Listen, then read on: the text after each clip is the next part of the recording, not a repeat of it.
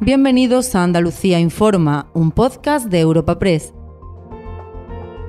Hoy es 31 de enero y estas son algunas de las informaciones más destacadas en nuestra agencia.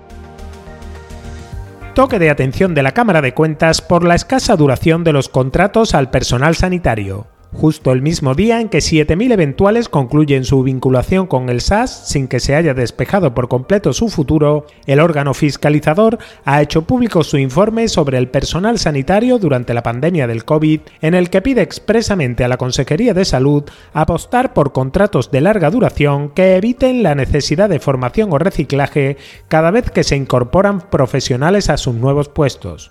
La portavoz parlamentaria de Por Andalucía, Inmaculada Nieto, propone recuperar la subasta de medicamentos para contar con más recursos que permitan ofrecer mejores contratos. Estamos perdiendo unos recursos que son preciosos para el Servicio Andaluz de Salud y que son imprescindibles para, como les decía antes, fortalecer al servicio en lo que más está fallando, que es en el capítulo de personal, para tener recursos con los que contratar a más personal y con los que pagarle adecuadamente de manera que no se marchen a otro sistema, hay que empezar a recuperar mecanismos que eran racionales, que daban resultados, resultados en salud y resultados económicos.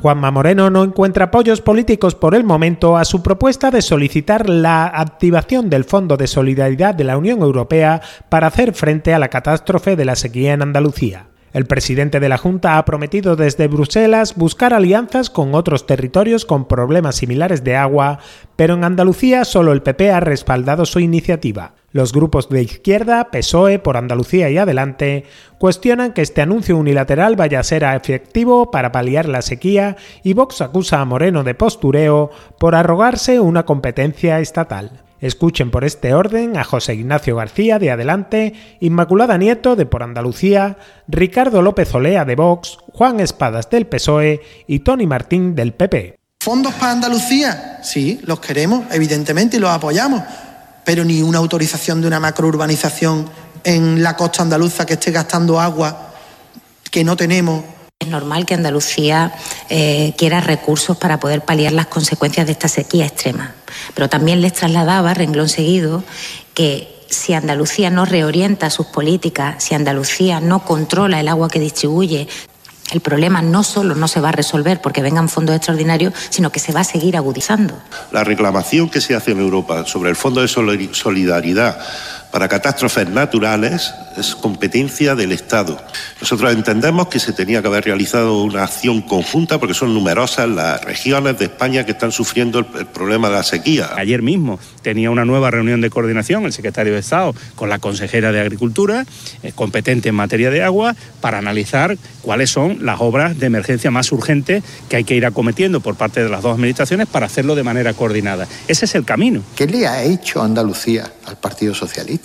Ahora también critican que pidamos fondos extraordinarios. Y al cierre, el portazo de Junts en el Congreso a la tramitación de la proposición de ley de amnistía también marca el debate político en Andalucía. La formación de Carles Puigdemont cumplió su amenaza de no avalar un texto que no garantizase por completo el blindaje del expresidente catalán y deja en el aire la aprobación de los presupuestos generales del Estado y la propia viabilidad de la legislatura. El presidente de la Junta, Juanma Moreno, sugiere a Pedro Sánchez la convocatoria anticipada de elecciones y el líder del PSOE andaluz, Juan Espadas, garantiza que su partido no aprobará un texto sin plenas garantías jurídicas. Creo que el presidente del gobierno tiene dos opciones. Una, romper con Puigdemont, hacer un giro copernicano a, su política e intentar hacer acuerdos de Estado con el principal partido de la oposición, el PP. O la segunda opción que tiene es disolver la legislatura, ir a unas elecciones y salir de este, este atolladero en el que no ha metido. Se va a intentar seguir negociando, pero con una premisa clara. Los socialistas no vamos a plantear ningún texto que tenga dudas sobre eh, la seguridad jurídica y el ordenamiento jurídico para los ciudadanos. Lo tienen que tener muy claro, lo hemos repetido desde el principio.